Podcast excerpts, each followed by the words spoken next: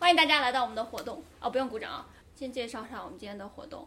嗯，先做一下自我介绍好吗？我是唐一，周二，我是周三，对不起。然后我们今天的活动呢是第一次在东京做这个线下活动，所以我们想了一个互动的主题，就是这个海报上看到的，叫做“在东京的你的家”。因为为什么我们想要考虑这个主题呢？因为觉得家是来到这里的每个人其实都会有感触的部分。嗯，我们并不想做一个。呃，教书一样的 一个互动，所以就是选择了这个主题。那今天的我们的这个内容的构成呢，就是开头呢，我们会根据都筑响一的《东京风格》这本书，然后来做一个简单的分享，以及我们平常很喜欢在播客里面，就是会聊到一些嗯我们看到的新的内容。然后这个部分的话，我们等一下也会给大家介绍。刚好家也是我们刚开始二零二零年五月份那个时候。刚开始做播客的时候录的最开始的节目，然后当时我为了准备这一期节目，一个晚上看完了《东京风格》这本书，然后这一次为了这次的活动，在看的时候就觉得还蛮百感交集的。嗯，这个就是当时那个第二期的封面，当时画的是我跟周三我们住的房间的样子，现在看起来就像一个噩梦。也没有吧，就是你要介绍一个一个美丽的噩梦。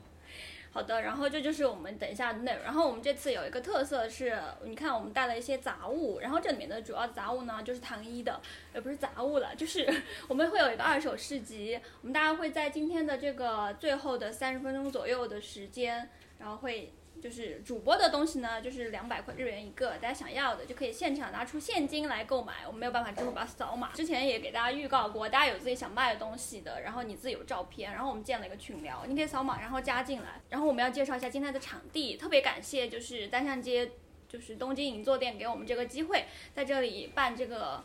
活活动，因为我们其实之前也设想过，但是三年以来就是一所有东西都要等待时机，所以就是今天等来了这个时机。你要说一下这个店吗？这个店也是刚开的，所以我们在那边和东京单向街这个店呢，就是做了一个联合的一个展展示活动。我们展示的内容就是我们这么多期，然后唐一画的封面，然后还有一些他做的地图。然后这个地图呢，就是也是我们之前聊的很多关于东京这个城市的一些街区的内容。但是呢，因为我们这个本身这个线下分享，更多的想做做一些就是更加跟自己个人经历有关系的，所以当然这个街区是我们一直在聊的内容。今天更多的想聊的就是关于自己的家这个内容，所以这个家也比较适合就是跟大家对话。所以说这个分享活动呢，不光是我们来分享一些我们的呃一些经历，大家也可以分享一些大家自己的一些呃，比如说家装小技巧。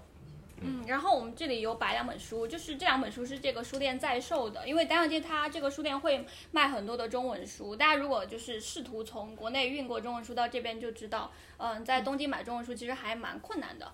嗯，就是东京可能除了这里，就别的书店的话也是没有这边这么方便，所以大家就是如果有什么需要，可以在店里选购一下，就是这样子。然后我们等一下也会介绍，现在我拿在手上的这本就是《东京风格》，正好就是我们今天要提到的，正好这个书在店里也有。都筑响应他是一个很厉害的人，所以他写了很多书，可能今天来场的观众里面已经有人就是事前看过他的很多内容了，比如说这本。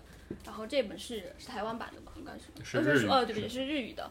然后除此之外，我看的是他那本《圈外编辑》那本书，然后那本书我也觉得很有意思。他做 Pop i 编辑的时候的一些故事。他的试点非常有意思，等一下可以说一下。就是刚开始不知道我们这个播客做什么定位的时候，就先聊了这个东西。这个这个呢，其实怎么说呢，就是每个人到东京来，他都会面临找房，然后以及就是你要住在哪儿，然后以及。你住进去了以后，你家里要买什么东西啊？要怎么，就是把你的生活带到你这个东京这个城市里来。所以呢，就是这也是我们第一个想到的一个话题。然后呢，这个现在看到这个就是它的日文版这个封面。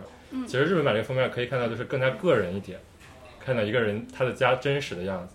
然后可能中文版它的封面可能更偏向于就是整个一个东京这个城市是一个怎样的感觉。当然，你从这个城市可以。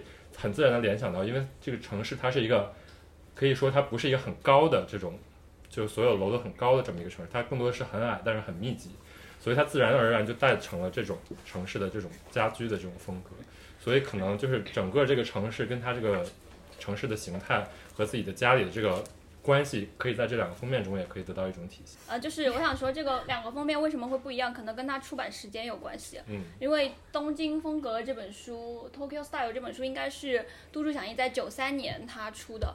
然后当时其实大家去读这个书的前言，他就有讲，就是说这个书一开始是他觉得没有出版社会帮他出，所以后来他是找到了一个京都的出版社，可能日本人就是最熟悉或者是在日本居住的这些人，他们最常使用的这种户型，还有就是这种房间的内饰，其实都跟今天有蛮大的差别的，因为毕竟有二三十年过去了嘛。然后中文的话，我之前查了一下，是在二零一九年是由新星出版社引进的，它也有点就是符合在中文世界里大家对于东京的印象，它是一个巨型都市，然后它可能看起来很现代，有非常多光鲜的部分。但其实你对照这两个封面，你就会发现，可能在都筑响一这样的日东京的一个居住的人的心中，东京其实是可能是一个不那么有内里藏着很多比较不那么光鲜的东西的地方。但是这个这个一看就是这个人是一个玩音乐的嘛，是吧？对，就是其实每个人家他都是以自己的这个 lifestyle 作为一个主轴线，嗯，但这个人他没有加防音垫，他不会被隔壁投诉吗？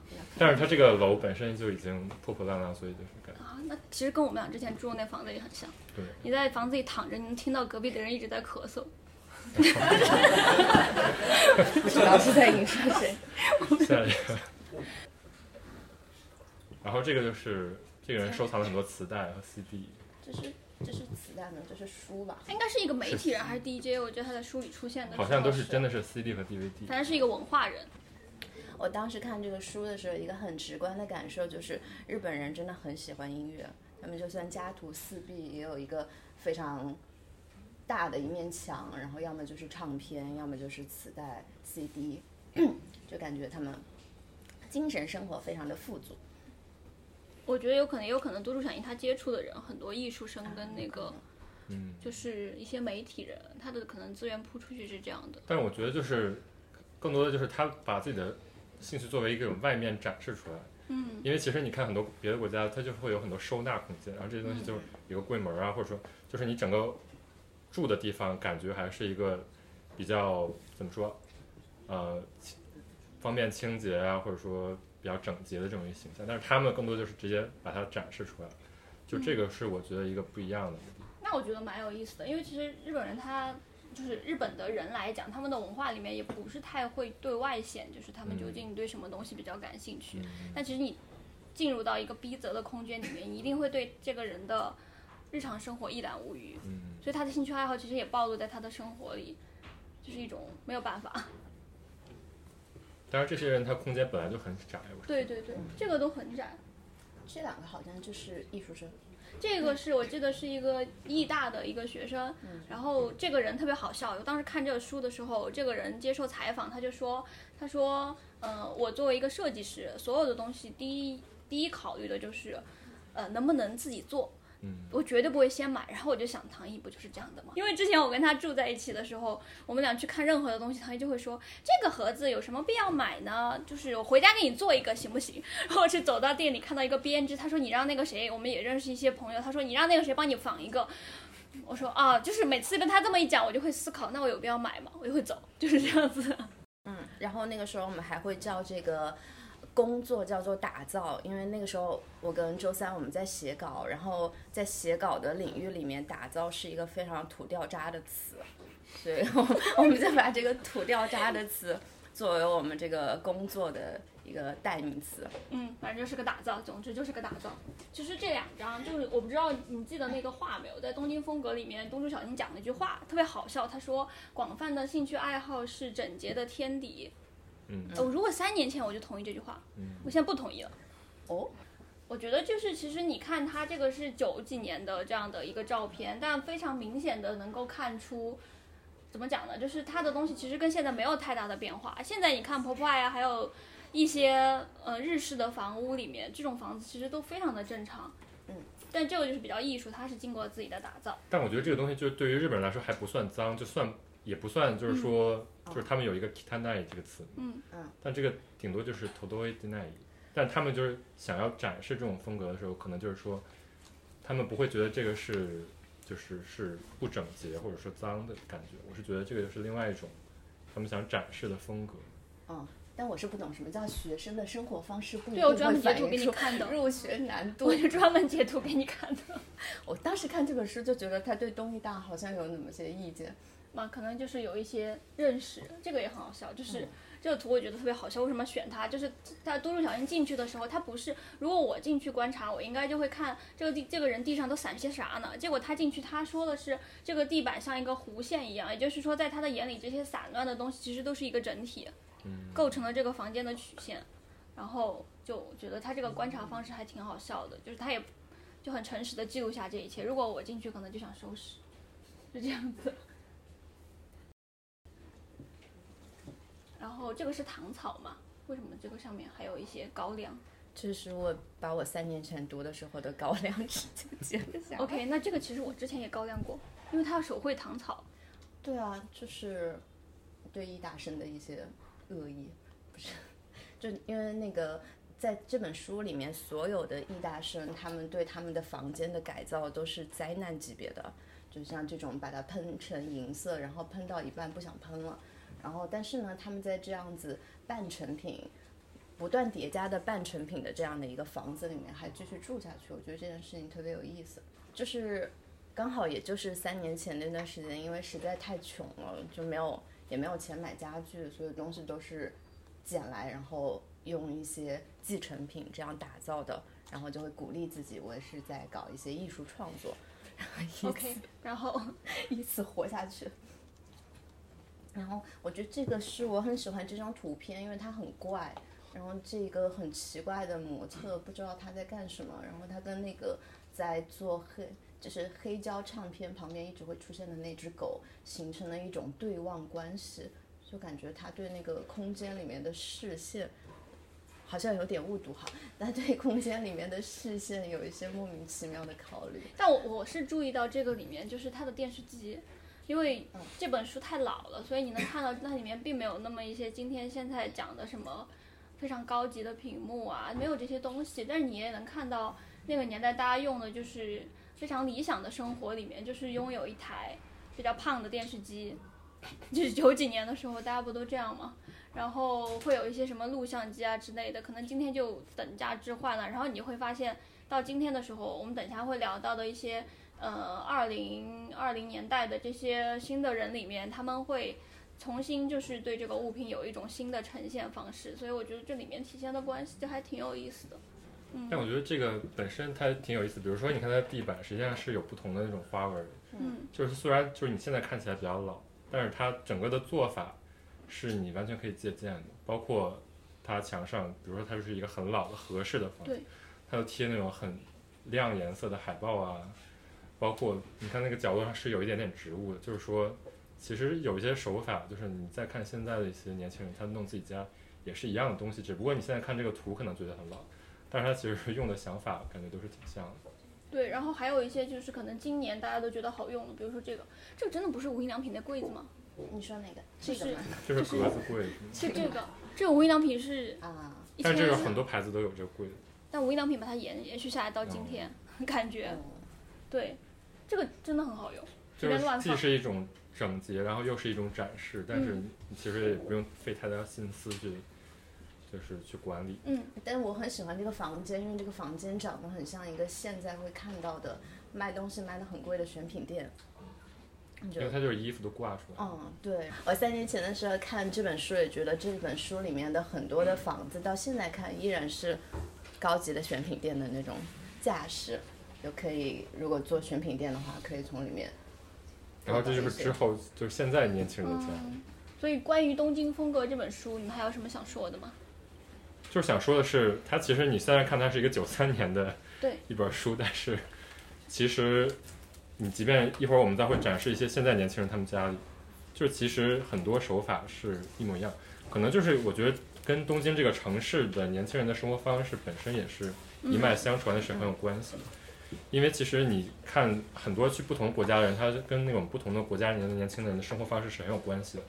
但是比如说你到中国去，可能就是大家因为工作比较忙，所以你很难去管理自己的家里，所以就是就是跟那个时代是很有关系的。嗯，嗯，因为中国的年轻人租房也没办法管理自己的家里太多东西。对，但是你其实在日本，它的限制也蛮多的呀，我是觉得，啊就是你想改造自己的家，其实还是有蛮多限制的。嗯但是就是如果你要有这种就是想把自己家变好的这种嗯，行，意识，其实是有很多方式可以做到。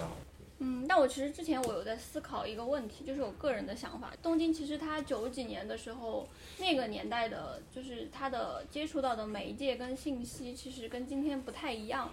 就那个时候，对东京生活的人来讲，他们一直都是通过就是比较固定的杂志，然后这些杂杂志的这种编辑者啊，他们的选品的品味其实是很好的。然后我觉得可能对应到现在，大家比如说一九年，呃，国内引进了这本书之后，那中国中文世界的人想要根据这个书，他去调整自己的家，我们已经活在了一个更新更快的一个时代。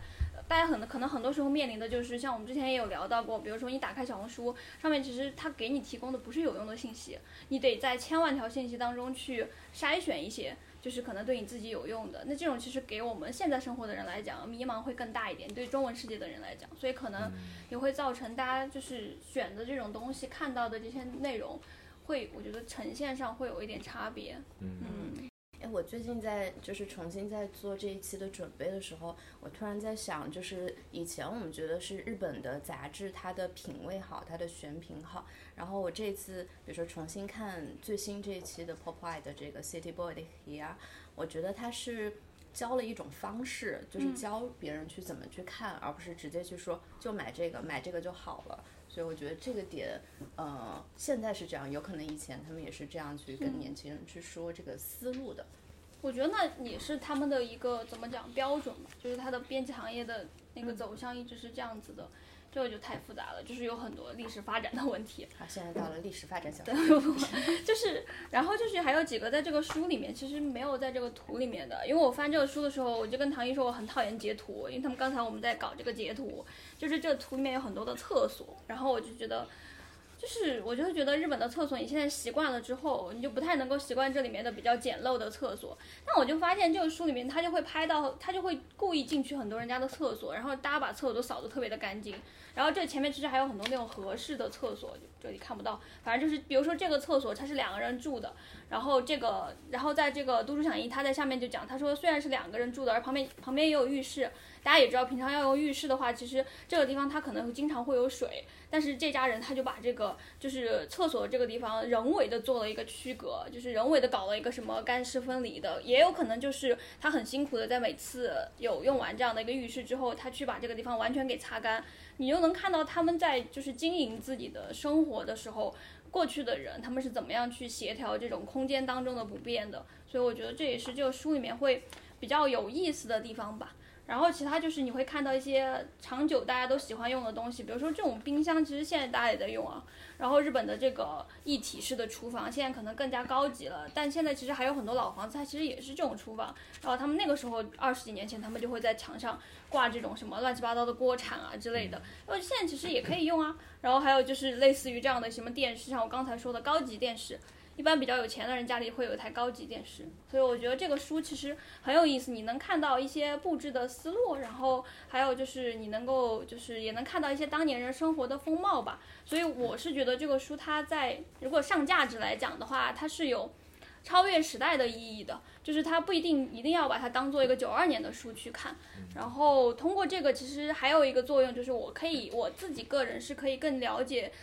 日本人吧，就是我想要知道日本社会究竟是什么样的。那可能这本书里他告诉我的就是他们真正生活的样子。大家可能会对东京这个词语有很多的想象，觉得它是一个无比光鲜，然后永远大家都是那种什么纸醉金迷这个样子。但其实你打开这本书，你会发现大家都一样的，大家不管二十年前还是二十年后都一样有很多的爱好。然后我们没有办法按照就是。很光鲜的这种照片上给我们呈现的东西一样去生活，但是你也可以生活的很开心啊，不用生活的像你看到的图片一样美丽，但是只要合适你自己，其实就是可以的。所以我觉得这个书，嗯，还挺有意思的。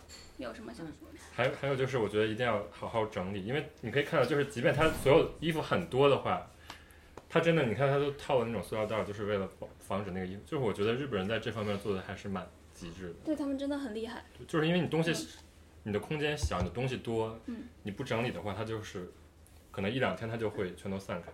对，所以我觉得住在小的房子里，尤其是要注意，就是分门别类，怎么把它们去 organize 在一个空间里。都州响应还有另外一本书，就是他。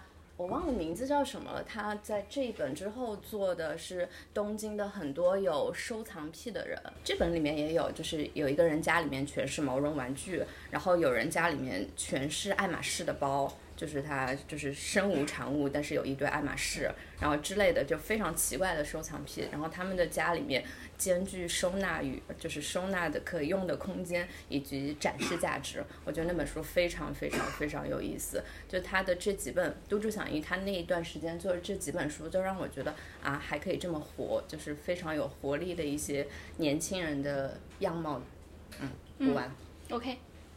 所以，我们就来看看现在二零二零年的活活力年轻人。二零二三年。二零二三年，OK。当然，这个就是一些比较真的很小的空间，然后，这个可以过。就是现在很多这种 loft 的空间，这个可能对于外国人来说就无法无法接受。然后，然后这些就是我们一直在看的一个 YouTube 频道，叫《记忆的散散册》。嗯，Kyokuteki Sansaku。对。对。然后就是我们选了，我们选了几个。嗯。我们觉得有，但是这个呢，其实我觉得这个就是属于里边比较普通的那一种。但是你可以看到这个人的生活也比较 organized，然后有一些要素呢，可能就是也是可以借鉴的。但总的来讲，就是日本人的家里，可能如果你住在这种比较小的这种，就像 one k 吧，可能可能出了走廊就是这么一个空间。然后这个人他可能也不是说他就是因为穷可能才住，他可能也买很很贵的东西，但是他可能就是。觉得这些就是满足了他的生活，但是我觉得你在这个空间可以看到，就是他们把东西尽量的放低，就是你可能床也不要太高，或者说沙发也不要太高，所以这个沙发在日本其实特别的火。三十万，我知道，但是就是因为它比较适合这种比较矮的空间，因为它作为沙发来说不是特别的高，所以就是你整个这个空间它就会显得更加更加有空间感，所以这个只是其中的一个我觉得比较有意思、比较有用的一个策略吧。哦，为什么日本人生活的那么的低还？但是就是最开始他们是因为是有榻榻米，然后这个是木地板嘛，所以就是他们在里边是可以完全坐在地上，或者说就是不坐在椅子上生活的，除非你看那边只有一个，就是他工作的时候可能需要的一个椅子，或者说他可能也不在家里吃饭，所以就是整个空间根本不需要很高的空间。当然就是正是因为这样，所以这个空间才可以显得比较大的。所以我觉得就是这个这个图可以看出就是这么一点嘛，还有一些就是你可以看出这个。人的区别，他可能就是没有电视，这个就是在现在很很多年轻人家里就是这样的。然后以及有一些，比如说他喜欢的漫画家画的海报啊，然后有一些植物啊，就是他可能他把自己的生活就尽量的压缩，就是他的兴趣集中在一些上面，然后他的空间可能自然而然就反映成这个样子。当然，就是你可以看到，就比如说有一些整体的色调也是有一些就是统一的，这些就是比较。当然，还有一个比较重要就是它的采光比较好，嗯，这个也挺重要。我觉得特我有一个特别好奇的点，其实我自己之前在布置房子的时候，我就很好奇，为什么那种一 K 他们一定要分一个区域做沙发呢？就是 我会觉得，就是房间太小了，你放那么多进去不烦吗？但是你只有一个床的话，你就所有的生活都要围绕你的床。我可以坐在地上啊。对，但是这个就是基本就是跟你坐在地上也没什么区别。因为我当时就是看了 YouTube 很多那些，就是他们会有那种什么。一一 K 的一个人的生活，或者一 K 的房间预览，他一定要分一个沙发出来，然后我觉得很迷惑，为什么就是一定要搞一个区域？然后另外一个就是起居和卧室的，让我知道空间嘛，对，沙发是起居的代表嘛。然后我还有一个个人的观察是，他们一点都不注重风水，就是他们不就是神兽都会教你一定要做一个那种神龛把它放进去，就我发现日本人他就放在那个上面。可能是进行一个仪式，它当一个平面设计在用。嗯，可能是的。这个就挺有名的，这个是一个叫 Never Too Small 的一个我们上次也说过。对，但是它基本介绍都是比较外国的，就是它全球的一些小的空间。对对对。但是很多呢，都其实在日本是不适用的。但是这个是一对住在日本的一个比较有名的 YouTuber，叫什么 Higeto Wadashi。对，嗯。然后就是他们家的客厅就是一个，也是一个比较 low 的这种，嗯然后就是。可能他就没有沙发，他就是坐在地上。你看那长毛的椅子。哦。对，就他可能想制造。然后也有一些就是植，就是其实有一些手法就是比较通用的。对，植物什么？我觉得这个很好看。我现在就想给家里面装一条这个，把我的所有这种小东西，墙角，对，全部都摆在。给三三百元 shop 嘛，这个是我选的。嗯。因为我觉得这就是这人家跟我。就是如果是我换到这个空间，我可能也会选这些家具。我就是被动的在很多的店里看到了人家用的很好的东西，我就会想把它搬回家。然后这个人的家里，你看这个粉红色，第一次见到他是在青森的那个美术馆里面，然后在夏加尔的画下面大概摆了几十个这种椅椅子。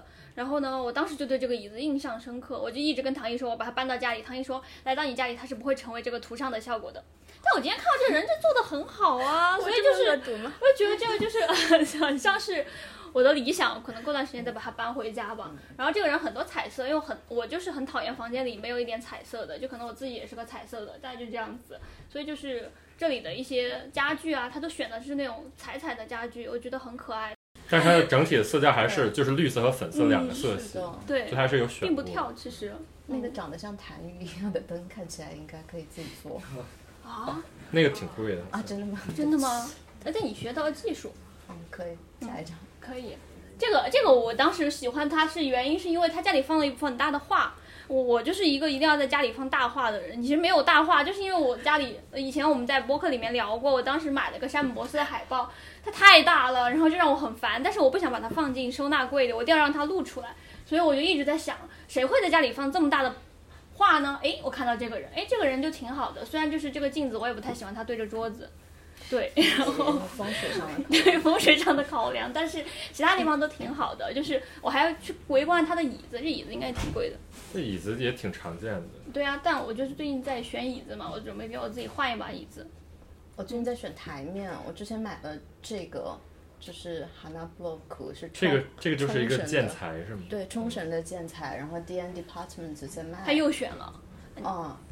然后就这个，它还蛮可爱的，它可以放东西当置物柜，又可以当一个展示台。然后这个就是我在节目里应该骂过两遍的，就日本在在卖的那个，对，摩诺亚卖一万块，拼多多卖九块九的 这个这个手，我当时一气之下在拼多多，这不是跟你这个手差不多吗？哦，这这个这个这个卖一千，就是这个我当时一气之下在拼多多买了三个，结果卖家只给我发了一个，我又去跟卖家 吵了一架。这东西本来打算到日本倒卖的，下一张。但但是你看上面那个台面，它自己有叠了，就是它这边的腿儿是宜家的腿儿，那边它就直接用了一个架子，嗯，就是还是挺最大化利用这个空间。对，它那个就是最近国内很火的，淘宝二十五块钱一个的。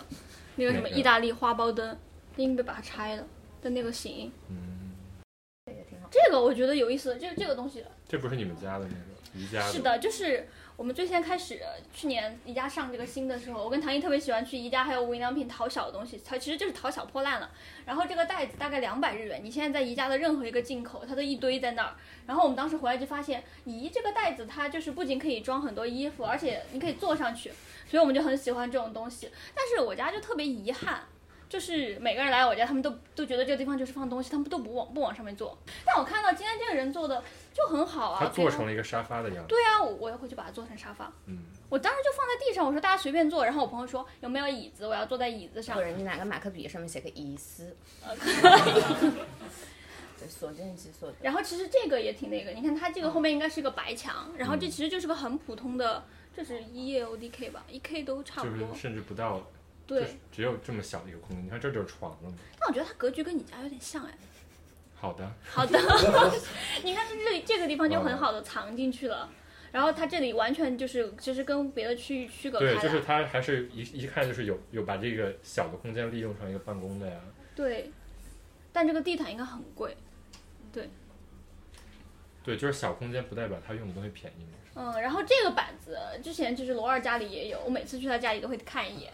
就是他这个墙应该是大家就是租那种房子，其实现在的那种精装房，它其实都一样嘛。然后就是要么就是白墙，要么就是灰墙，然后其实有点丑。如果你觉得有点丑的话，像这种板子，它这个叫做什么？有孔板。嗯，你直接搜有孔板就可以了。非常的非常的精致，然后你可以定制尺寸，就比如说你家的墙是这么大，你就是买四块，然后可以拼起来。他他应该就是自己拼的吧？这个人是个设计师。对，对，他就知道怎么拼。哎，但这个椅子也很有意思，这个椅子应该是露营，是露营椅吧？不是露营椅，呃，不是吗？是室内的，是室内啊。它叫 night chair。哦，我我反正是因为之前收到一个礼物，就是那个叫什么来着？露营椅，对，是一个露营椅，是一个小的。然后我最近想把我家里的沙发卖掉了，等一下大家会看到我家里的沙发，但是我已经不想做沙发。那露营椅太方便了，之前就是我工作上有当有有需要当工人的时候，我就把那露营椅拿出去，我说大家自己坐。然后他们说你们家怎么会有这种椅子？我说特别方便，就是你那露营椅真的特别好坐，你在上面，嗯、工作九九六也好，还是就是你在上面歇歇息也好，还是你在上面享受一下露营的感觉也好，就家里有这种露营用品，真的就是非常的方便。因为露营椅它的那个椅背会比较贴合背嘛，所以就坐上去会比较舒服，比这种硬质的沙发有些时候会更舒服，但坐久了对腰不好。呃然后这个是我选的一个呃 YouTube 的频道，它叫什么 Roomy Room Two，它里面是可以往上面投稿，你可以放在 show notes 里面，如果发得出去的话。呃发不出去了吧？OK，就是呃大家可以就是自己拍自己的家，然后往上面投稿，然后所以可以在这个频道里面看到蛮多各式各样的日本的年轻人的家。然后这个是一个呃日本的算家居业的还蛮网红的一个频道，叫什么建筑师两人住一起啥的。然后他们是之前网红就做的很好，做的好了之后，他们自己开了选品店，选了各种各样的。呃，还蛮贵的一些家居用品。后来他们还自己生产床、生产椅子，生产的都是用了一些比较好的用料，但是实在是太贵了。我有人说实在是很难用。嗯，我买不起。哦，好的，实在是太下次贵体验了，你可以所再说。以没有买。不过就这个频道还蛮好的，他们会从自己的建筑师的一个出发点去告诉你们，就是如果家里面只有六体，然后根据你的生活需要，你可以怎么去布置你们的家。所以他会在还有一个，嗯你，先说。他有一个，他有好几个视频是就讲只用无印良品怎么把这个家嗯，重新弄。对对，最开始就是做那个做活的。对对对，所以他会再拆家吗？我想知道，因为很多他，会拆，这个是拆过，他拆完了架了一个榻榻米出来。因为我之前看那些就是什么设计师之类的，我就会觉得很有负担，因为我做不了那么精致的手工。对，所以说这种就是比较就是建筑级别，你要改造这个，嗯，但其实它这种床的布置法哦，我在就是嗯以前是设计的宾馆里看到过。前 然后我之前之前去九州玩的时候，然后就是也有一个温泉旅馆就是这样子，然后他们就非常大的利用那个空间，就把这个床铺在上面，对啊，就感觉这种床很好用啊，你可以平时在上面玩耍、睡觉，在上面睡觉。然后如果那个树长出来，它还会掉到你的床上，啊，那就不用了。就是然后还有还有野口有的灯，又是野口用的。是，其实美露康利下面现在野口泳这种灯应该是最多的，嗯，对，甚至还有破损的，嗯，可以可以自。己补。然后这个就是在 Pop Art 上结了一些户型嘛，你可以看到明显就是每个国家其实通用的户型是不一样的，所以我觉得在 Pop Art Pop Art 上看到很多都是没有办法参考。对，我之前买那个，他们不是每年都要出那种单独的嘛，嗯。然后一翻开，他跑到什么洛杉矶去调查那里的人，然后人家后你一看，天天花板天花板都是四四米高，对啊，然后我就觉得，啊、但是是但是明显可以看到就是东京的那个它还是一看就是一个 ELDK，嗯，先进去是厕所，然后是储物空间，然后是一个细走廊走到客厅和卧室。嗯，但是其他的，比如说这个是巴黎，这个一看就是三个空间都特别大，对，然后它有一个特别大的，就是外面连起来的一个阳台。然后这边这个是就是洛杉矶，好像这个就是一整个那个哦。房子，然后它外面有一个很大的阳台。嗯，所以就是感觉，就其实虽然我觉得 Pop Art 上介绍了很多不同人的家，但是很多 房子在东京都是没有什么参考价值。对。然后我当时看 Popeye，他不就是会采访那些人，说他的他们就会先介绍一下我房子大概是多大嘛，然后你去看那些美国人，他美国人都会说，哦，我这个房子其实也不是很大。我就当时就印象记得我看了一个人，然后那个人他的房子有三十平。就是他有两层，他说已经是租了一个比较小的房子，然后他就一层是完全放那些什么书啊之类的，一层就放他的床，然后灰溜溜的把书关上了，就暂时不看了。我记得我刚来东京，然后住了两年之后，要找一个新房子租房，然后看了那个台场附近三十平的房，走进去我就很崩溃，这么大的房子怎么住人啊？台场附近三十平，你已经有压力，海海边三十平米，三十平米的哦。房，，就。有压力哦，我就觉得好大呀！我之前都住十几平的房子呢嘛，那你那个时候应该申请学生宿舍，台场那边的学生宿舍都有四对对对十平方米，就是那种学生宿舍，嗯然后觉得太大了。然后这个是我在 麦田房产，对对，这个这个你看这个户型是就是完全是日本，但是这个实际上是一个北京的一个小区，然后这个北京的小区它的卖点就是全都是日式，哎，这真的很日本。啊。对，然后它甚至所有的这种便池和那种洗手池都是选的就是日本的 maker，就很有意思。因为它这个这个台太典型了，对，但是就是其实你看这两个图，就是你能可以看出来就是日式户型的一些特点，就是首先那个是 LDK 嘛，就是 living 和那个开放式一点的厨房，嗯，然后还有就是它的干湿分离，就是它的厕所和它的浴室是分开的，对，然后中间隔了一个洗手，然后会做很多的收纳，上面一定会有镜子，后面也会有收纳。对对对，然后你看下下一张图就是这个的户型图，就是左边是这个日式这个公寓，就是你可以看到就是进来是有一个很长的玄关，嗯，然后进来是卫生间和那个浴室，然后底下是这这个这么大，这个就还好，这你看这边就是一般的，这其实就是一室啊一室一厅，对对对，但这个也是普通的一室一厅，但是就是可以看到国内的这种房子的户型，一进来先是餐厅，然后是客厅，然后厨房在最里面，就是其实你的生活流线可能跟就是日本是不太一样的，但你其实说哪个更合理的呀？就是其实跟生活方式也有关系，但是日本人习惯就是一进门先脱鞋呀、嗯然后先洗手啊，嗯有的日本人一回家还要刷牙什么的，就是就是把就是一系列卫生的东西先搞掉，然后再进来就是是餐厅和客厅，但是国内进来可能就是一进来是一个很开敞的空间，然后你可能也没有真正的就是放鞋的或者说拖鞋的地方，就可能就是当然每个户型是不一样，就是这个只是两个比较，就觉得挺有意思的一个地方。而且他们户户型很周正哎，跟你说大家都看风水了，但是其实这个是有问，就是是有国内的这种情况，因为国内是一个小区，然后再嗯。开发，所以那个户型跟周边的楼没有任何关系。嗯你在一个小区里建，你是随便怎么建户型都行。嗯但你在日本建的话，你是周边有不同的楼的，嗯嗯所以你那个地肯定是要把那个地方形的全都用光的，所以没有办法。所以它没有那种奇奇怪怪的户型。对对对，哦，怪不得日本有那么多奇奇怪怪的户型。这个不就是然后这个就是这是比较正常的。对，这就是 E ELDK，就是大家 就是在日本如果一个人租房，或者说你可能没有这个洋式的话，这个洋式就放在 LDK 里边，就是一个非常日式的一个动线，就是现在先脱鞋，然后上厕所洗手，然后再进到房间里，嗯，就是还挺那个。但我觉得这个这个房子其实是我找房子的时候最容易犹豫的房子，因为它 LDK 很大，啊九点七铁。然后你想，如果是假设是一个人住的场合，你就会觉得九点七 K 已经很大了。但但这个其实可以一般是两个人住，对啊，但就是洋式只有三三三点，就放张床。对啊，就好挤啊。然后你就会觉得干嘛要分成这个样子呢？所以它那个其实是推拉门，你把它推拉开之后，其实是一个房子，就是对啊，就整整个的，我就会觉得这边有点小，这边又有点太大。嗯。那这这种，嗯，这就是一个典型的一个构成而已，对，就是跟国内的户型可能有一个不一样。嗯然后就说这种构成最开始的来源，就是可以看一下下一张图，就这个是就是日本战后的团地的户型，就是中间有一个楼梯，然后就是两边各是两家两家人，然后他们最开始就是战后，因为很多人都没有自己的那些房子都被炸了嘛，然后他们要建很多团地来容纳这些家庭，这个就是一个最典型的一个平面。这个时候可以看到，就是 L 就是那个居间，那个时候还是榻榻米，然后 DK 就是这个台所，就是厨房和微呃那个餐厅，然后上面是就是比如说一家人的卧室，然后这个时候从这个楼这个楼建起来开始，才可以有有 LDK 这个概念，在之前他们可能就是一般的一户建的那种，是比较普通的。现在这个房子这种现在还能够租到，对，就是在东京有一些，但是你可以看一下下一张图，他们就现在有改改造这些房子，嗯。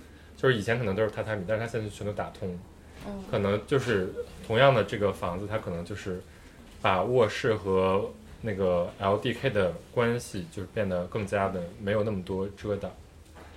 我觉得我的房子就是这样。对，就是嗯现在大家会更倾向于住这种，就是可能左边那种可能怎么说，以前可能一一家三口，他们可能也是有这种隐私的需要吧，他们可能需要一些墙什么的，但可能现在就是一个人或者两个人住这个房子，他可能就是比较自由一点，所以就是即便同样的 LDK，它有不同的组合方式。嗯，然后这个就是这是 MUJI 改造的这个就无印良品那个，团地，对，然后就是他就把以前这个团体超难申请的，对他就是嗯，嗯、全都是 MUJI 的东西，但是比较新。其实你你看过，我不知道你这找哪一个的。我当时看过，在哪边，反正在东京附近，都是要坐一小时电车可能是大什么，反正哎嗯大井町那边就是反正是有一个。然后我当时看过，它那个户型是长的，就不是这种方方正正，它是长的，一进去，然后他把那个长的那个就是进去的那个长的过道，它做成了就是那里面就用 MUJI 的那个衣架。然后就给你做储物柜，哦就它空间利用的还挺好的。就是那个 MUJI 的那个架子是你可以自己搭的，就是你嗯他家想买多不是也有对，想买多高想买多宽都有，但如果我住这个团地，我可以买别的家具吗可以啊。可以啊，这个好像只是个样板间，就是啊它其实里面没有这些架。？OK OK OK，吓死了！而且他们好，哎，你刚刚就是它吊顶的这个灯，他们好喜欢，就是 搞得很，就是这个呃 rail 是吗？对对对，这个其实自己家也可以 DIY。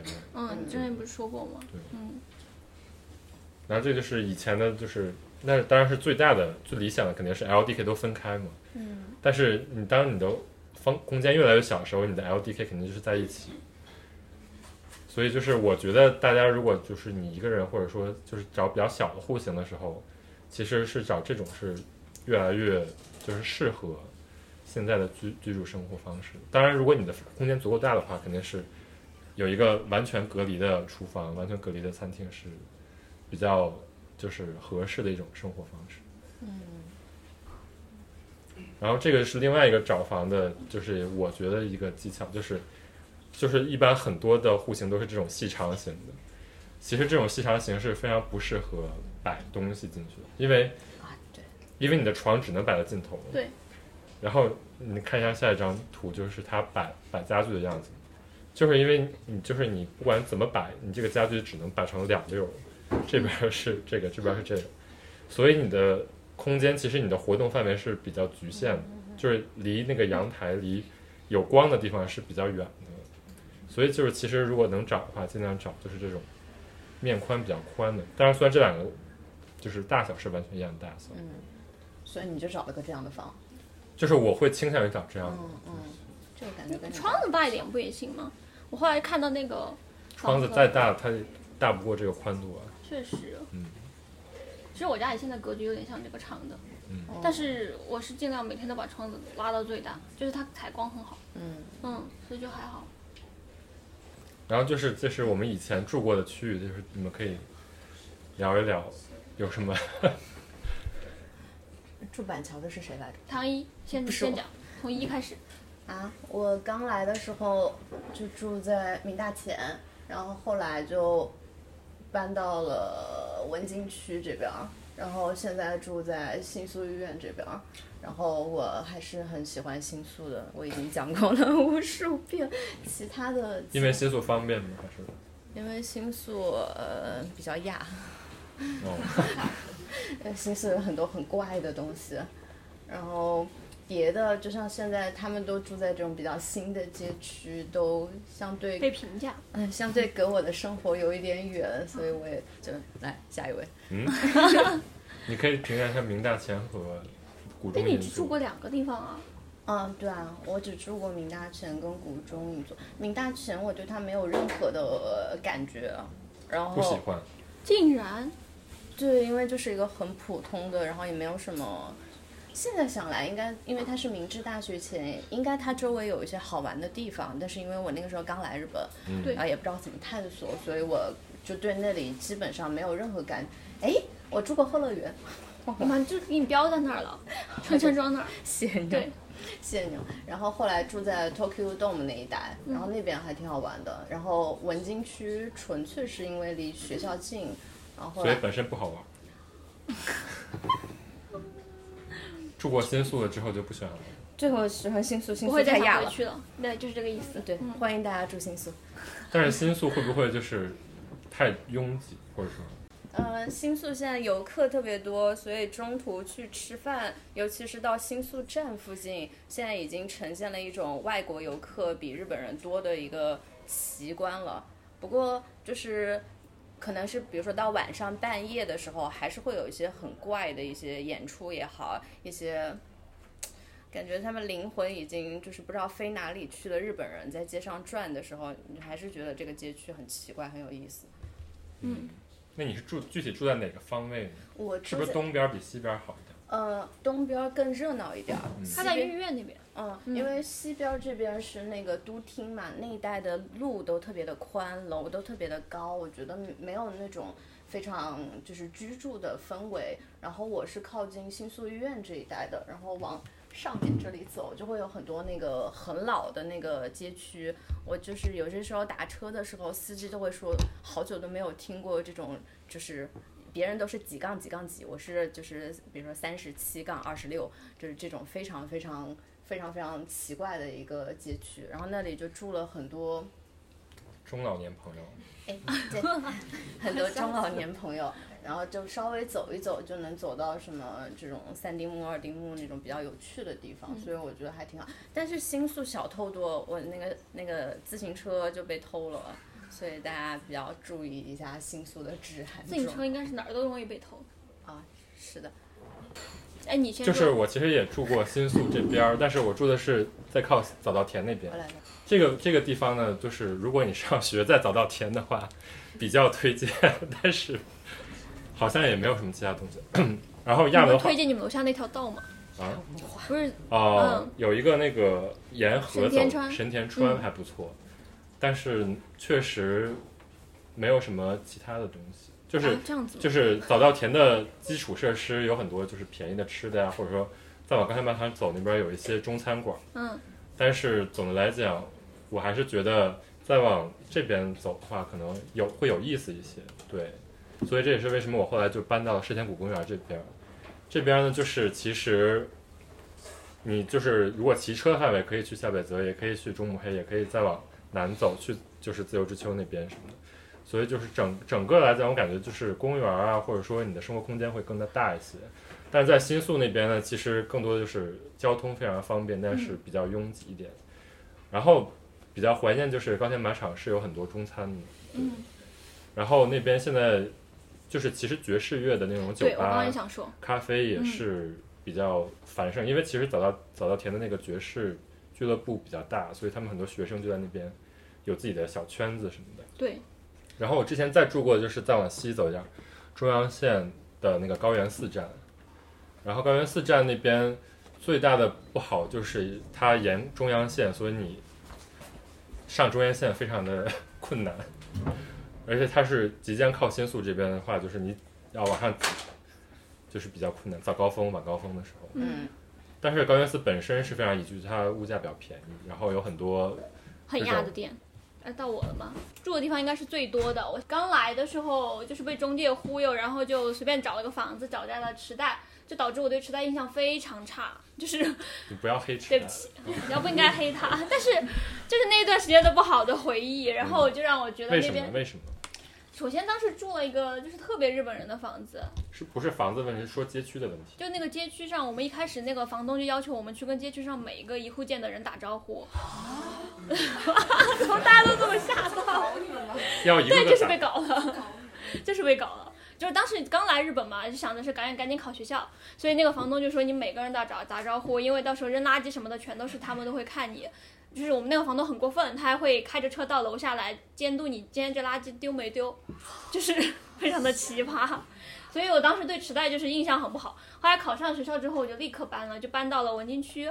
但我对文京区印象很好，原因就是因为文京区晚上我就是经常在学校待到两三点，然后出门之后治安太好了，就是它整个楼道，我觉得是钱给的多吧，所以就是它整个街都是那种暖黄色的灯光，你走在那里没有一种我是深夜归家的感觉，你是感觉我是走在一条只有自己才能走的那种道路上，很不方便，是吧？嗯，不不出来玩儿，你只要不对世界有那么多的好奇心，但就当时只想着上上学，然后找工作，所以也没有现在那么多爱好了。所以当时后来我跟唐一住在一起，我们也在文京区。说实话，我真的觉得文京区那个治安有点太好了，我们俩都不锁门的。就是那个房子非常破，我觉得任何人想去跟的话，他一定能跟上去，但是没有人管，就是那种，就是没有人会因为这个东西，就是你从来没有遇到过任何的那种治安案件之类的，我觉得其实其他得挺好的。地方你不锁门也没关系。万一在新宿呢？哦，自行车就被偷了。唐毅的自行车在我们楼下扔了三年都没都没被偷，哦，你看嘛，就是对比。然后我后来我就搬了，就是我在播客说过了，搬到了夏北泽。我就不知道为什么唐一涛对明大前没有印象，因为其实我家离明大前、夏北泽就是这个京王线很很搞笑，我觉得就是它这个前几站修的非常的密，所以其实我家可以走到明大前，然后也可以走到夏北泽。然后那边还有附近的那种小田急，其实就是一个地铁站，非常密集，非常方便，交通没有那么的不方便。经常有人听到我要走路，他们就说啊，你家离地铁站那么远。可是我觉得不是，因为这条路上有非常多的小店，像之前在播客里面讲过那个很有意思的玩具博物馆一样的店，Out of Museum，它就在我家楼下。但是我走过去可能要十分钟，但你走过去的时候，你会看到，哎，今天这家店铺门口挂了什么，那家店铺门口挂了什么，所以就那个东西对我来讲，其实是一个每天的。能量获取的时段，因为你会看到这里面出现的新东西。这一带有非常多的东西，我目前为止没有在别的街区，就是我印象当中没有看到过这么密集的。还有包括我之前很少去，就是这个地方叫萨塔斯卡，就是这个这个这个不知道中文怎么读，反正就这个地方，然后往代代木代代木上元那边走。我当时就是有一次，反正如果有人关注我们微博的话，应该知道我八月份的时候那次临时从这边打了个车，然后就去惠比寿代代木那边，然后就从那边往就是这个这个种往下面走，然后就那条路。上突然出现了很多那种卖中古家具的店，他们都排在一起。然后我发现我从来都没有逛过，就我在想为什么呢？后来我听一个会特意来夏北泽这边买那个二手家具的朋友，然后他就跟我说，他们整个东京最喜欢的那个卖家具的店就在我家附近。然后他那条店下去有非常多二手复古的家。然后刚才罗二说爵士的东西，我就可以补充，因为昨天正好跟一个听爵士的朋友见面，然后他就讲，我就问他最近在干嘛，然后他就说，第一个是去高马。那 Sport 的那个酒吧，那个爵士酒吧非常好，就是这个是一个做音乐的人把他推荐了。然后呢，另外一个呢，他就跟我说，夏北泽那边他也经常去。夏北泽甚至会有那种爵士酒吧，就是大家干嘛呢？就是上去表演，对，就是观众可以上去表演。就是如果你自己觉得自己有一定的技术，但我我们当时就 check 了那个酒吧的那个页面，它就写着今天就是参加型，参加型，所以就今天晚上你有任何的想要表演的，请你自己上台。就在就在下北泽，下北泽真的太多了，所以我到现在搬过去一年多了，我还没有把这个地方发掘完毕。嗯，也是个很压的街区。你没有那么压，现在好多人到夏北泽跟我说太潮了。现在其实挺主流的。好多人跟我说好潮啊，我说也没有那么潮。但你就是我啊，再补充一句，你去夏北泽的路上就是我只能去夏北泽买菜，就他那边有个大超市，然后你去超市你就可以进古着店买个三分钟的衣服，就是这种需求。像买菜一样买衣服。对，像买菜一样买衣服。对我刚搬到明达前的第二天，室友就带我去夏北泽买菜，啊，然后我觉得很奇怪，为什么我要花一个。十二块的公交费去买菜，然后这这件事情当时给我造成了很大的伤害。不过那个那个时候住民大前的时候，因为做就是很没很穷嘛，所以买的所有的家具都是走路去买的，就是市种。那真的就是我家附近那一块。这边好多下边高高原寺这边的就是二手家具店，走路过去买家具，这一带真的嗯很好买。嗯，对，就是一个很好买的地方。对。来介绍一下你们以前的东京折叠的家。对，就是这这其实没有折叠，就是唐一当时一个人住，完全不折叠。啊，这个是非常的井井有条啊。然后你住进来的时候就，不是我住进来，是我们俩后来就是有一天痛定思痛，我们要整理一下房间，所以我们后来在就是那一天晚上，唐一打开门，突然进来了一只蟑螂，然后我们就痛定思痛，为了把那个蟑螂给找出来，把所有东西都理了出来，然后就那天晚上是把这个房子做了一个新的变更。然后两个人当时住在这个只有六铁吧，嗯，有没有间？当时房子就这么大，就这么大。但我们当时一开始东拓的录音，就罗二还要到我们房子来录音，就是三个人在 这。就我们当时录音棚的感觉，我都没有想到。哎，当我们还觉得那条件很好的，其实大家听我们一开始播客的前几期，我们都没有这个东西的。现在是高级了，这个设备之前都是用手机，然后没有那么大回响的原因，就是因为我们在这个东京折叠的房间里。就这个地方太小了，然后所以它没有那么大的回音的反响，哎，其实效果还不错，因祸得福有。嗯，就是录音棚。对，就是棚。然后就是我一个人住的时候，等周三住住过来的时候，我当时是把这个靠墙的桌子移到那个中间，然后有一天周三说他想学钢琴。于是他就买了一个古典钢琴的那个电子琴版，然后他就我放在那下面，对，哎，我觉得还挺机智的。就是我在上面在写作业之类的，他在下面弹钢琴，对，我还真的 练下来了。就是非常东京折叠。对，还挺挺自豪。然后之后就是我们三个人加，就是对，我们现在变了，就是从从三前有三从一开始，，这是我的，那不要先说我的啊，先说唐一的就。是就是我，啊，我图这是他的。太多了哎，你们先说吧。那我先说嗯，你先说，你先。哦，我就是我个人现在编辑房子，就是我觉得房子就跟编辑一样，就是我的一个现在的总思路。嗯、怎么讲呢？就是我现在不太会，嗯、按照就是我在网上获取到的信息直接去装饰我的房子。然后这一年来我居住的一个大心得，其实我其实去年我在那个录播课的时候，我刚搬进去，我跟唐一录了一期，然后我当时就有说，觉得自己应该让这个房子就是有一点自己的东西啊，大概就这种话嘛。然后我这一年住了一年之后，我的心得就是我要继续装饰这个房子。然后这个怎么装饰呢？我不会再根据商品去装饰，我会根据我自己的需要去装饰。所以反过来给我了一个体验世界的新方式，就是我需要去观察我自己的生活。我要先观察我是一个什么样的人。我我自己其实都不了解自己，然后我再去选择东西，所以这个左边的第三张就是今天早上激情拍摄，然后就是拍了一个这么图，是右边，哦，对不起，右边右边的第三张这个图就是我这两天就是是左边的第三张，右边的第一张。啊，反正就是这张图啦，然后就是反正就是我编辑的一个成果，就大家可以看到这个图很乱，就罗尔说这图挺乱，确实挺乱的，但是是一个，但是一个生活的状态，所以我懒得嗯懒就是懒得再理了，就理回去很很累的，所以大家可以看到，就是其实这个架子在去年那期播客里出现过，我说我在宜家发现了一个车，然后呢里面会放东西，但其实当时里面是没有这些东西的，大家可以看到二层它里面是个无印良品一千日元的那个抽屉，然后买了俩，然后呢下面的那个是一些茶罐嘛，因为我平常喝茶，所以其实一开始就是我就是非常简单的把这所有东西扔进去，但是我今年获得的一个思路就是我要看我自己需要什么，所以我会发现我会经常去很多展嘛，然后有很多门门票，然后对我来讲，我自己是喜欢这些门票，喜欢他们的设计，所以我想把这个门票给留下来。正是因为我想把它留下来，所以我才会把它放在家里。但是等到我发现它很杂乱的时候，我可能过去的思路就是这个门票怎么办，然后我得把它给整理起来。但是其实我自己内心的需要是，我是因为喜欢这个门票才留下它的，所以我。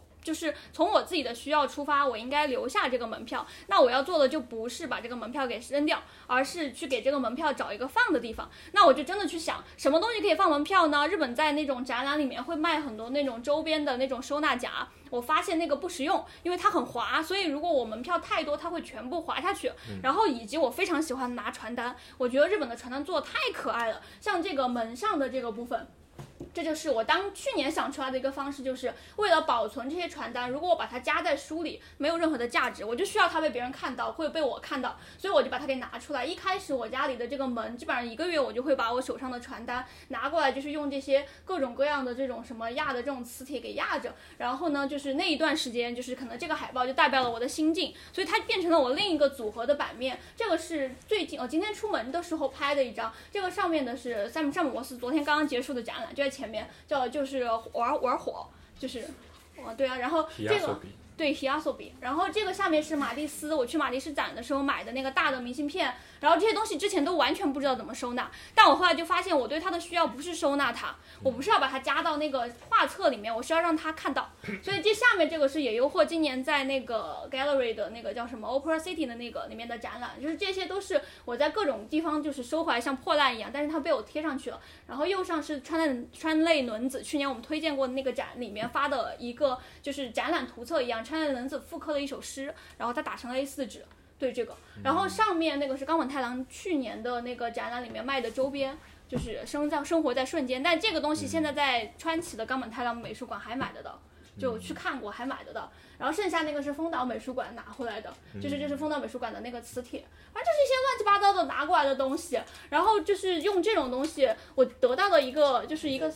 啊，就是很像啦，但那个是 real 马蒂斯的东西了，对的。然后这边的这个是二层的那个改变就是什么呢？我不是说我有很多小门票吗？我就想了很多门票怎么结起来呢？想了很久很久，我就去无印良品站站在那个架子里面，就一个一个对着看，然后我就发现，就等一下就会讲到我学习的一个思路，我还会上 YouTube 去搜索，就是看大家是怎么收纳的，就会看到有人很普通的收纳画册嘛，但那个我不希望，我也翻不到，所以我就想把它给录出来，然后就用了这个小盒子。然后呢，我又看到这个日本人的 YouTube 上面就有教说这两个小盒子呢，它可以堆叠起来，然后你可以把它放在任何地方，所以我就把它放到了我买的小车车里面。我觉得哎很快乐，因为现在就是这些东西全部都被收进去了，就是那些最容易被我扔掉的东西全部都被收起来了。然后这个上面就是一个再组合，就是我家里有一坑这个横杠最上面的那一条，嗯，就是我没有放任何东西。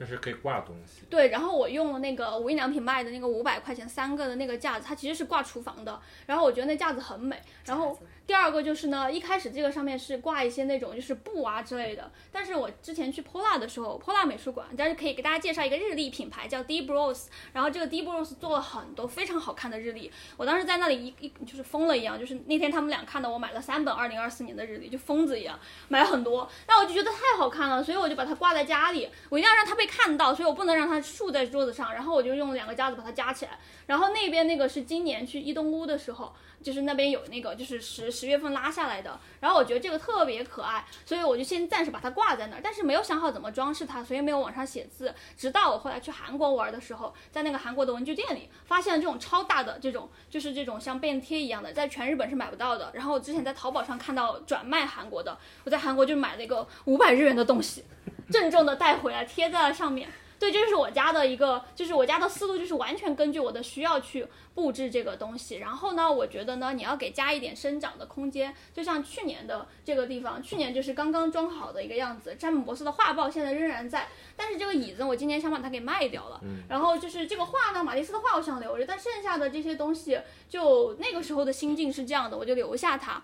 然后呢，我就有一个比较上价值的一个感悟，就是你要舍得扔。就像刚才我刚为什么说杜仲响一那句话我不同意？他说广泛的爱好是整洁的天敌。我觉得这件事背后就是什么东西决定这个地方整不整洁呢？在于你怎么去思考你跟这个物品之间的关系。我现在是个人是觉得，我觉得它是跟个人价值观有关的。我觉得再心爱的东西，到最后就是人从这个世界上死了之后，这东西都不会在的。所以我不需要把它给留下。我再喜欢它，喜欢它那一瞬间有就够了。然后第二个就是我再喜欢这些东西，如果我不用它，它就是我的一个念想，就是它是作为一个念想存在的。那其实不用它的瞬间丢了也无所谓。所以我在这家里丢了非常多的东西，现在就是现在的一个样子，可能明年它还会变。然后我会用根据我要的东西去留下，比如说那个右下角有一些那种。我平常会自己就是写一些那种什么，用毛笔写一些东西，写的都不好了，但是就是自己开心。但是我想把它给卷起来，让它被看到。所以我当时去京都玩的时候，那个家具店里在卖一个桶，就是人家直花的桶。水桶，我觉得那个桶非常美丽，我就把它给从京都扛了回来，就从那个新干线上一直拎着一个桶，非常开心。然后就是如果大家进到那个微信群，会看到我的头像也有这个桶，就是我的今年年度好物，大概就是这样子。这个桶只要一千日元。什么牌子？我不知道，但是阿玛龙上面去搜这个桶，它都不会单卖的，因为太便宜了，大家都是用它浇水。哎，但我用它来家里放这些乱七八糟的，然后最后就是一个风水的提示，就是家里不能有角，所以我就拿了一卷放上去，让它没有形成一个角，破掉了它那个。角，怎么还有角啊？就是它是一个直角嘛，但不能有直角，所以我啊让它从视觉上看它是一个圆的。现在，不能有直角。对，我已经好久没去他家了。然后我上上周去他家，然后就发现他家格局大变样。然后我就问你为什么变呢？他说这是一个风水上的考虑。我这边有一张桌子，我把这个桌子然后往这儿移了一下，然后把这个书柜往这儿移了一下，然后把这些书然后放上面，我就把这个墙上的角挡对就住破掉了然后把对然后把这个桌角也挡住了。然后它现在形成一个水平，我家现在就是风水巨好。我说那底下怎么都看不到脚呢？对呀就是这样。你没看我你就拉拿路由平，器给挡。就哦拉拉平的原因，就是因为要把那个角给破掉，所以现在就是一个破掉的一个角。哦，对，就是一个一个思路了。所以就是，其实我刚才就是有这么多想法的原因，就是我在整理家的过程当中，深深刻的思考，我究竟对这些东西应该是什么样的？我应该留下那些心爱的东西，还是就是就是大家都觉得留下心爱的东西是很人之常情的东西嘛？但是我现在已经可以扔掉它们了。我觉得这是我今年很厉害的一个成长。对，嗯，可以。他刚刚不是说那个没用的东西，东西要用起来，不然就是念想嘛。然后我就想到我家现在有七百个念想，那你有很多这桌子上也是我的念想，大家可以等一下来看一下。好对对对的，那你们俩东西这么多，那我的东西就两分钟说完好了。对，他就真的就是就是留了一个白墙，是因为想投影，就是不想一个电 City 视。Boy 的家，然后那个左边那个书架呢，就是也是 MUJI 的那个，然后地上放那个放地毯呢，这个叫 tile carpet，就是一个方格一方格组起来的，这样你就可以省得买一个巨大的地毯，就非常难清洗。然后为什么这么放呢？是因为左边是起居空间，然后右边其实就是厨房，就这边，所以就是想让让它区分一下，就一个非常简单的一个想法。然后这个墙呢，就想介绍，就是这个这个墙上我又贴了一个 carpet，这个 carpet 就是 tile tile 就叫 magnet tile，就是可以磁铁，就是嗯所以是你自己吸一些，编辑的。就是就像你那样，就是可以贴一些东西了。嗯然后它以前的那个 tile 就是一个非常难以清理的一个那种嗯比较瓷砖一样的感觉。然后这个东西就是我现在买了很多，然后我有多余的，如果大家想买的话，可以来找我买，可以单独加他微信。一百块钱一片儿。但是这个的话，你就你就可以自己你在哪儿进货的？用用剪刀剪，就是在 Amazon 买，但是 大家不能上 Amazon 搜索？但是我买多了，所以就是我可以便宜点但是整个就是这个就是反正就是想了一下色调，可能就是有用蓝用一点蓝色来点缀，所以就是没有买很多奇怪的其他的颜色的东西。我觉得你他他们家真的大变样。他之前进我之前去他家的时候，我还以为你家这个是自带的，我还想从哪儿找这个房子这么符合你的心意。但其实都是就其实都是是你自己颜色什。么的都是弄弄，包括那个窗帘也是宜家的那个，它原来是那种窗帘儿，那就是你换成这样就可以了。嗯，对。而且罗尔家里好多椅子。然后两分钟说完了，下一个好的，下一个，好的。我也可以说快点，因为我后面还有八十张 PPT。你快点，快点，你先啊，这是我家，你为什么把我的照片给截了？不是，然后后边后边还有完整。嗯，这是我完整版，就是这是我的厨房跟起居室，然后我的门是粉色的，之后我买了很多粉色的东西，然后这是我的书柜，呃，等一下有更多的图，然后这是我的窗帘，下一张。这窗帘是要干嘛？这窗帘就是早上，因为我不需要遮光窗帘，嗯我睡眠很好，而且我喜欢早上被亮醒的感觉。然后所以呢，早上睁开眼睛的时候，那个光就会透着这个照片的光透出来哦，就很漂亮。这是你自己打印的吗？这是一个韩国的牌子你。好适合上那个 apartment，就是之前巴巴克说 apartment 里面有一个人采访，那个人就说他家里从来不装窗帘，然后就别人就说那怎么办挡光呢？他说我家里有很多黑色的伞，啊，我上次好像跟你说过，就是他觉得太光太亮，他会打开所有黑色的伞，好可爱。直接戴戴个眼罩不行吗？对，还是很亮啊。我家有一些遮光窗帘，就如果有人住我家，我就会把遮光窗帘夹在这个窗帘上面。哦，就是你平时是自然醒的吗？我平时就是睡不醒的。这啥？这是我说的。这是你那个架子。那唐一先讲完他的吗？哇塞，真的吗？这你就是参考这个是吧？没有，我当时就在 YouTube 上面发，哦，不是，我在 Ins 上面刷到的。嗯然后这个人特别，这个人真的，他就每天在 Ins 上面 po 一些他自己如何改造改造这些无印良品宜家家的具的。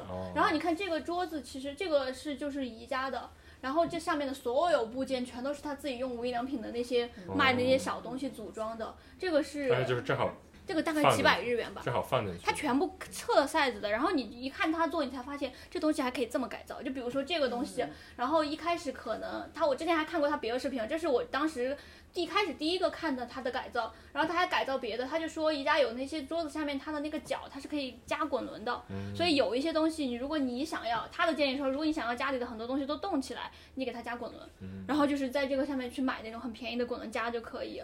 然后这上面的这些全都是无印良品那个一百块还是两呃两一千日元还是两千日元的柜子，上面那个是无印良品仿那个吧，那个叫什么来着 Vitro？Vitro 的仿 Vitro 的那个，但无印良品的里面的那个格子它是可以拆掉的，那个板是可以拆拆掉的。然后这个人因为他是一个什么 IT 设计师，所以有很多乱七八糟什么剪刀啊，然后那种线啊这种东西，他全部都用这个东西给。分割开，然后我觉得就是当时看到他给了我很大的启发，就是原来可以这么改造这个东西。他还有一个，这也是，这是他之前改造的，这里面改造的，对啊。然后就在这里，你是不是放了两张图？对，就是啊。然后还有一个，我就是从哪儿去学这种 ideal 的办法呢，就是比如说 gallery 五，我觉得 gallery 五就非常明显，我就会去各种店里，比如说今天来到这个店里，我就会瞄大家是怎么收书的，然后去无印良品店里我也疯狂拍，就有些时候搞得很像一个福星侠，就走到人家店里，别人都在看商品，我就在那里，这是这收纳真好，我要把它回去学一下。就我当时在那个，就是也是在我们之前介绍过这个画廊，在 Opera City 的里面的那个 gallery 书店啊，那它其实是个书店，然后这个当时我很想买，但这个柜子太贵了。两万七，嗯，对，哦就是非常贵。但这个放书，我觉得它非常，它这个它只是一个盒子它其实是一个收纳框金，属它其实是个收纳筐，然后在画廊里面，它可以拿来放这种固形的这种海报，但它在这边是做的书架的陈，就是陈列。然后我觉得这个思路好厉害，而且又好好看，嗯对，但一直没买到，因为太贵了。嗯，你可以买个油桶，然后把它上面 切开，其实之前我们家说的那个 D N Department 选的那个、嗯那个东西叫什么来着？那个那个方形的盒子，就是他们加价卖的那个。其实那个也可以，三扣的那个东西也可以。就其实这些，我觉得一些做得好的画廊还有书店里面，它其实都有很多就是可以用在我们房子里的东西。我觉得可能是因为东京就是这个整个的这个。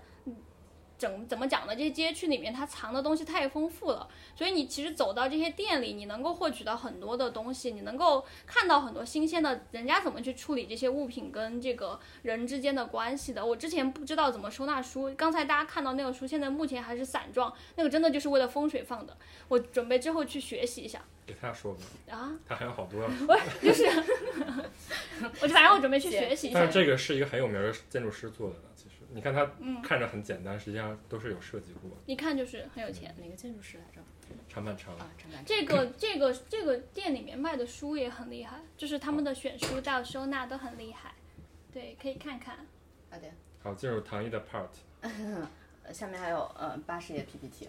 然后就是我在搬家的时候刚看到这本 Pop Eye，然后这本 Pop Eye 就是我刚刚说的，我在日本的杂志里面收获了思路，而不是收获了物件的一个典型代表。这本杂志里面有一个专栏是讲有什么东西你可以拿来自己打造的，因为现在好多的网红店都是那种建筑材料软装化，然后所以呢，用这样的思路，其实比如说这个杯子。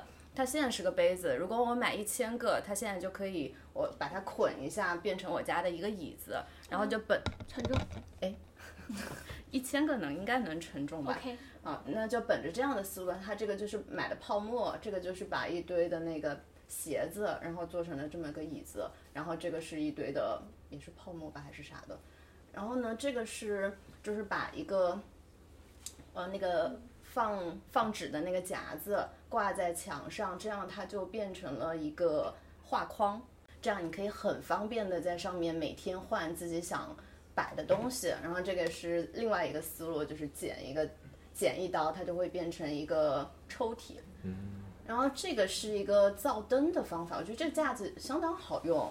这个架子你平时可以搭衣服，然后你那个买灯的话，你其实就买一条线，然后装你喜欢的灯泡就可以了。然后作为一个摆件的时候，它有时候可以把树枝放在上面，一个非常呃适合大空间的一个思路。然后这个是这个人他在用这种纸把一个长得不是很好看的那个开关给稍微换了一下。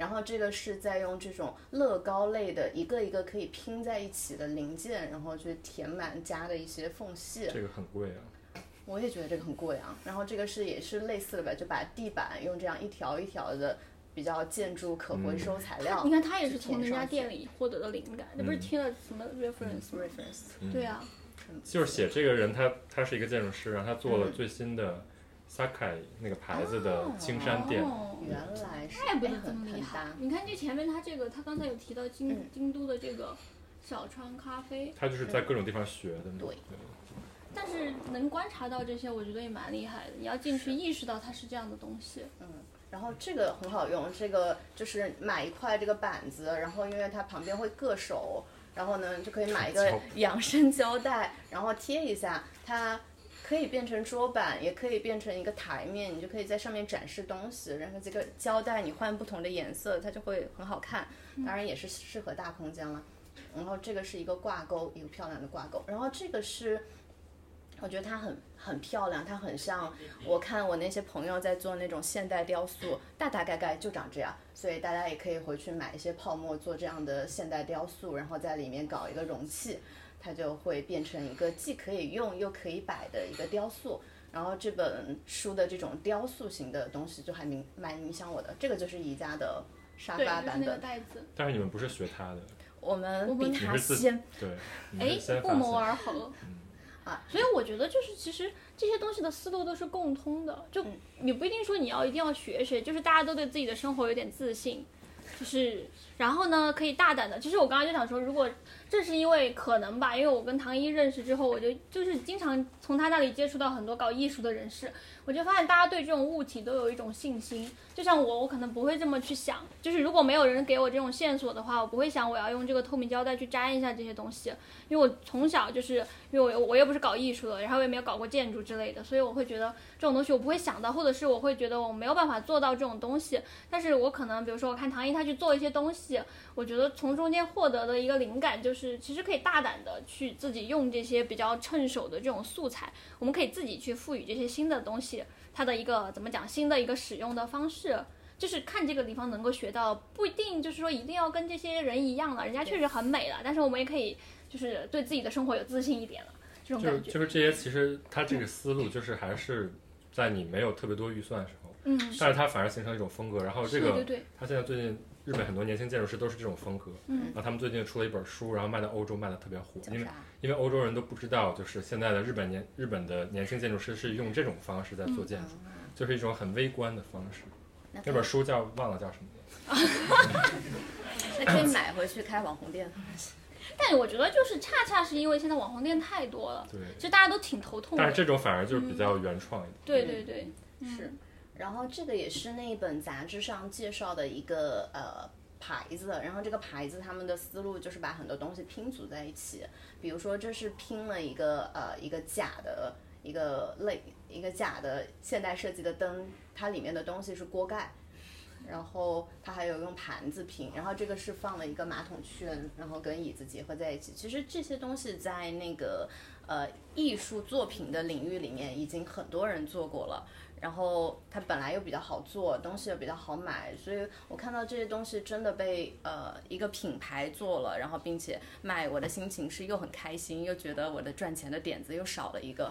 所以大家可以如果自己有那个呃什么句子，就可以自己在家搞一这。就是放在 Sakai 那个 shop 里。嗯然后这个也是从他他们的 Instagram 上截下来的一些图，就是这种灯，其实你就买一个普通的灯座，然后买一些玩具，通通通打孔，然后把它插进去，其实就很方便了。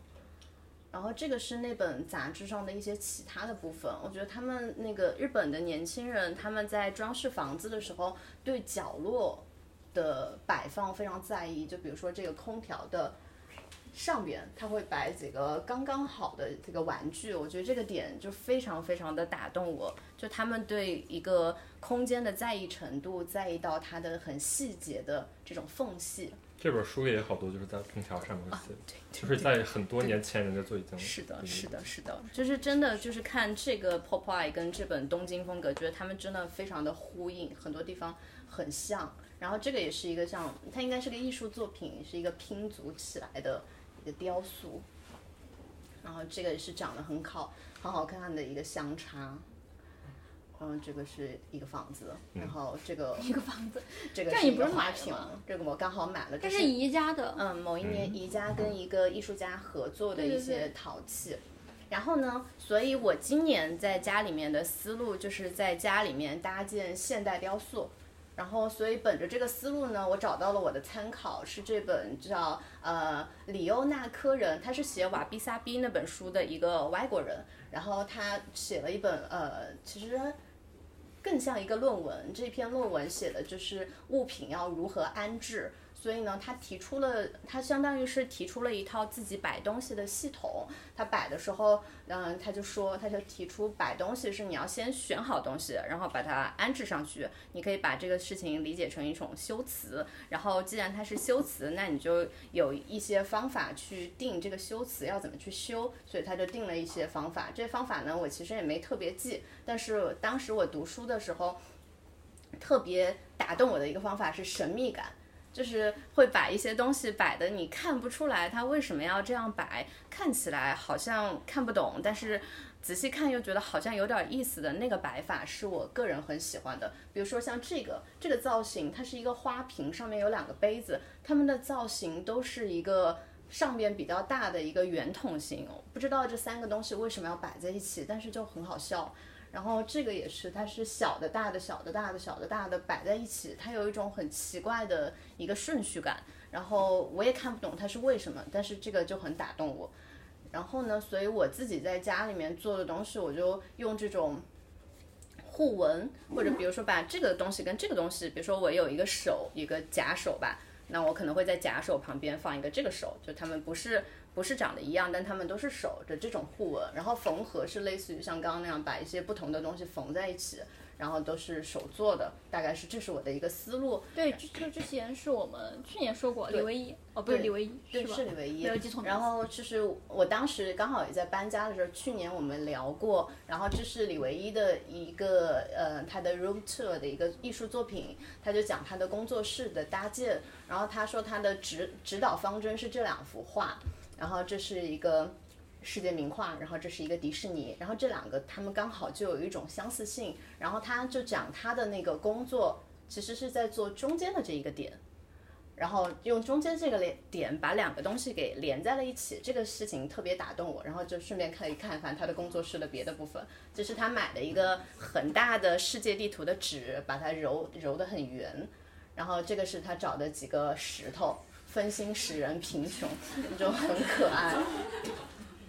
然后这个是他最近赏的东西，这些图的版权都归李维一所有。然后，然后这个是他赏的这个巧克力，刚好可以用来放笔，当一个笔架。但很容易画哎。啊，对，但是又很可爱。然后这个是他搞的一个台座，就是佛龛，放清凉油。对，放清凉油。可以跟刚才那个把神龛放上去的人结合一下。然后这是他之前的一个作品，就是这些东西都可以在这里摆着，我觉得这个太有意思了。然后呢，这是我以前自己的一个作品，然后也是把一堆，简单来说就是把生活中的一堆东西把它们给组合在一起。然后这个也是有一些。这个是奶嘴，这个是呃医生开那个票的时候的票叉，然后这个是 Tokyo Hands 买的一块木头，那个是剑玉，然后就很多东西拼在一起。然后我的灵感来源还有一些别的一些呃电影啊什么艺术作品的审美，比如说这个是库布里克的呃大开眼界的那部电影，那部电影里面有一个场景，它所有的传单都是斜的。我觉得这件事情太神秘了，所以我现在就把我自己的传单搞成了斜的。然后这个是之前在 Twitter 上看到的一个人，他把亚麻托的这个箱子给捡了起来，做成了一个呃这个猫的一个奇怪的装置。然后这个是在那个周三家的那个 Auto Museum 看到的，他就是把几个长得一样的叉子后面加上磁铁，然后把它吸在门上，它变成了一个很漂亮的一个雕塑作品。然后这个也是之前看到的一个参考，太容易照妖了。嗯，我打算把家里的镜子 改成这样。好。然后这个也是之前在日本看到的一个，它全是刷子，然后做了一个飞机。然后这个是我最近得到的一个，就一直在收集的一个思路。我昨天刚好去二一二一看了那个材料展，然后这个材料展上有一个很漂亮的结界，它下面是两个水泥块，然后上面就是一条最普通的一个金属杆子。我觉得它变成了一个很漂亮的结界。然后同样是结界的话，这个是山山本博斯在江之浦测候所，是木头跟玻璃。这个是一根木头，这里是一块石头。这个里的这个是那个杜尚的酒架，同样的一款金属的酒架。然后这个是在京都的 Art and Science 的一个木质的这样一个结界。我觉得家里好像是似乎需要一个结界的。而且山姆斯他的那个脚还蛮有意思的，因为他所有的那个它这种下面的角，你去江之浦厕所其实就能看到，它的椅子下面也是用的这种玻璃的对对材质。光学然后你看它下面的所有支撑，它其实都是有自己选过的。对嗯，它它就不还有一个是红绳子系在石头上的？哦，对对，那个也是一个很结界，但好多人跨过那个拍照。嗯，那个是个结界。对，就是 然后这个也是一个材建筑材料，然后把它变成了一个书的立起来的东西。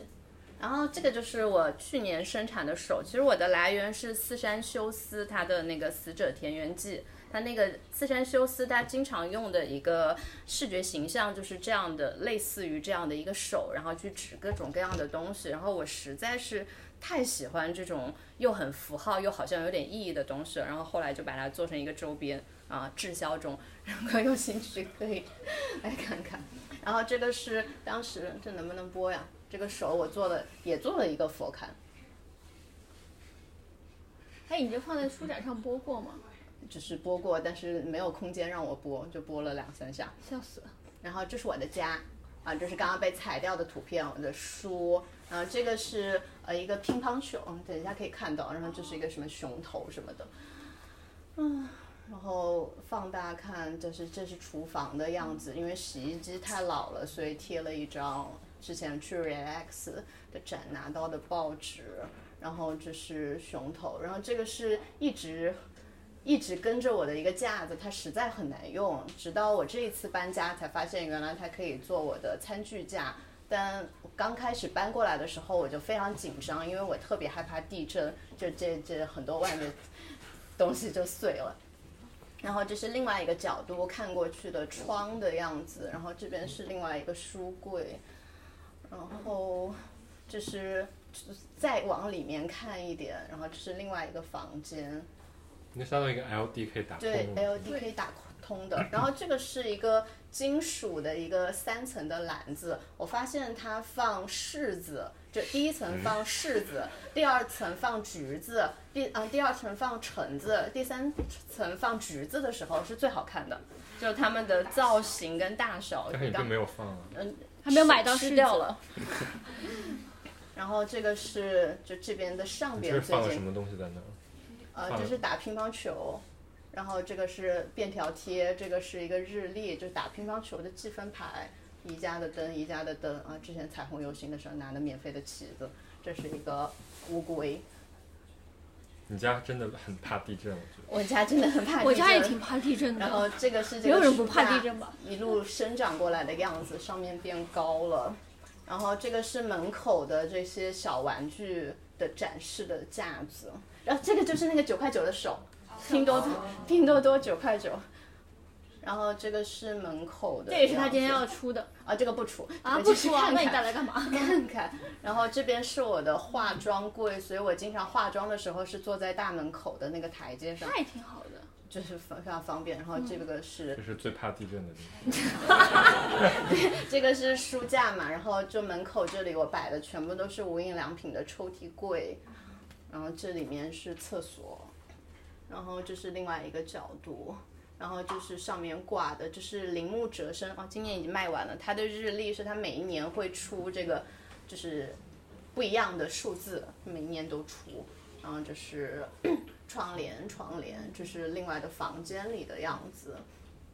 然后房间上面摆的一些小东西，然后这个是之前嗯我家里的一些画，然后这个是也是在 Autumn Museum 上面看到一个让我感动的雕塑，就是它这里是一张白的贴纸，白的贴纸上面写了一个箭头，就是你可以按它，我觉得它是一个很好笑的一个装置。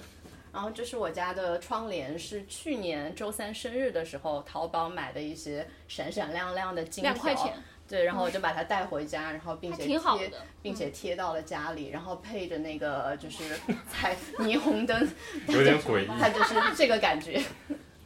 好的，笑死了。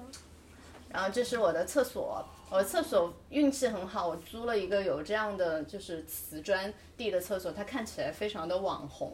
然后又啊，我原来那么多头发，这是这是我的摆放的实验，就摆放了很多的小东西在厕所的实也是人地上为制。造的结界了。然后这是我厕所的灯，它晚上是这个样子的。然后最近装了一个霓虹灯管，啊，怎么装的？呃，就是我去淘宝买的，买了，然后然后它定制成一百一十伏，然后就哦寄过来。对，大概其实你不用跟他定，他们的灯管都是可以的。